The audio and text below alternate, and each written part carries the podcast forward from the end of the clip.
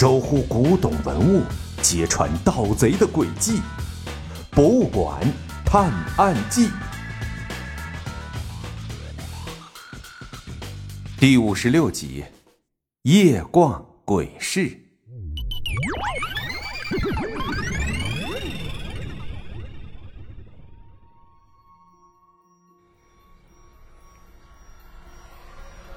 小盲道和小小贤跟着商贩和他的同伙来到郊区的一处建筑。这里附近人烟稀少，如果发生什么事儿，那可能真的是叫天天不应，叫地地不灵了。委屈你们在这里待两天啊！不过你们放心啊，你们的安全是绝对没有问题的，我会好吃好喝的照顾你们。只要在鬼市帮我赚到钱啊，马上就还你们自由。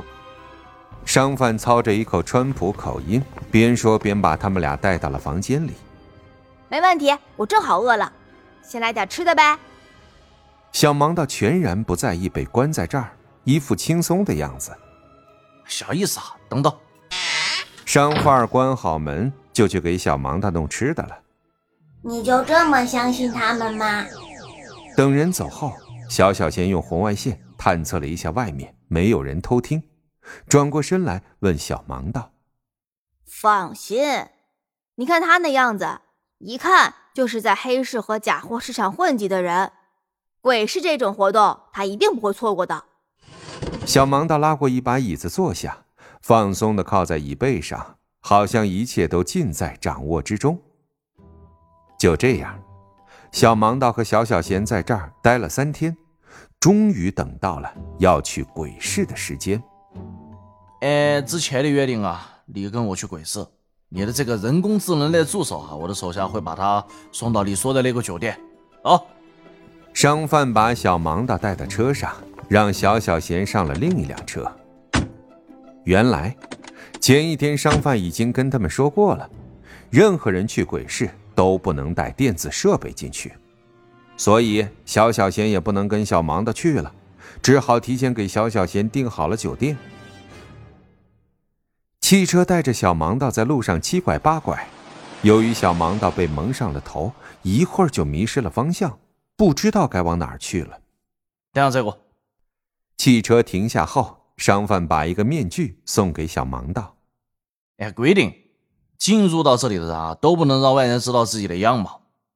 原来如此，这样一来，倒也能保证大家的身份隐蔽。小盲道接过面具就戴了起来。小盲道跟在商贩后面，在鬼市里转来转去。这儿就像是一个文物集市一样，摆放着各种各样的文物，几乎相当于一个小型的博物馆了。这个碗不错，看样子是元朝的，好多钱吗？商贩在一个摊位上拿起了一只彩色的瓷碗，仔细的看来看去。一口价五十万。摊位老板斩钉截铁地说：“哪个呀？值不值啊？”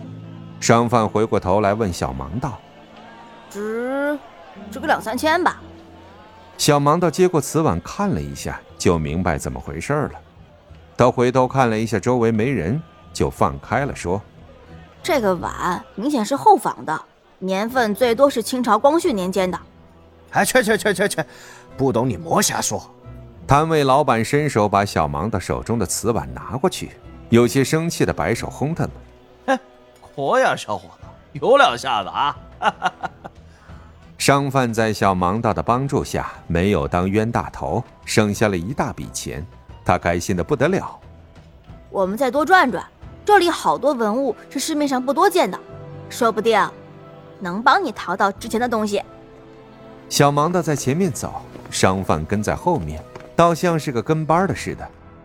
哎，人群好像在往那边聚集，发生了什么事吗？小盲道注意到人群的流动，好奇发生了什么事。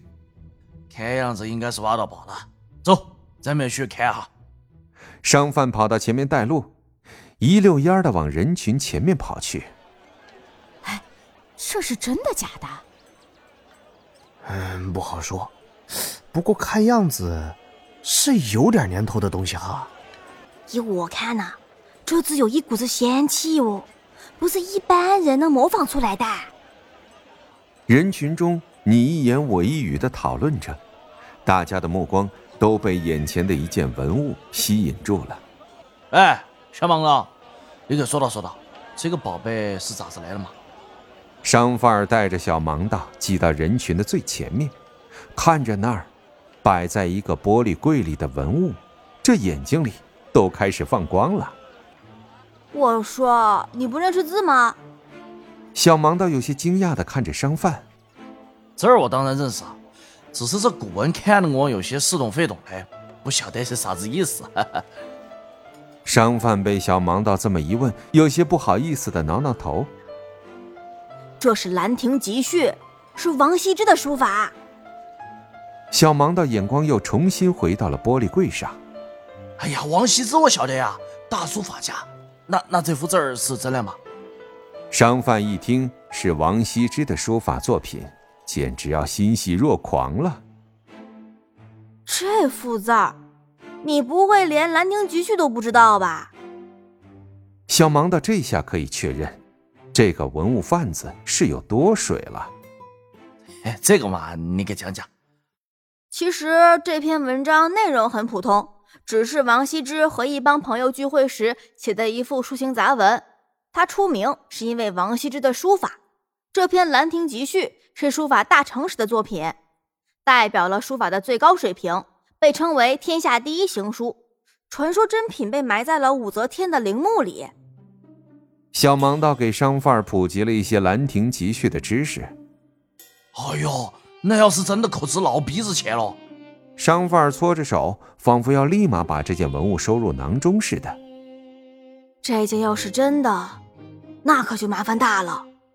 还有啥子麻烦嘛？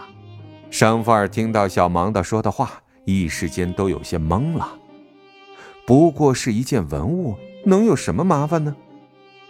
那么，小盲道说的麻烦，究竟是什么呢？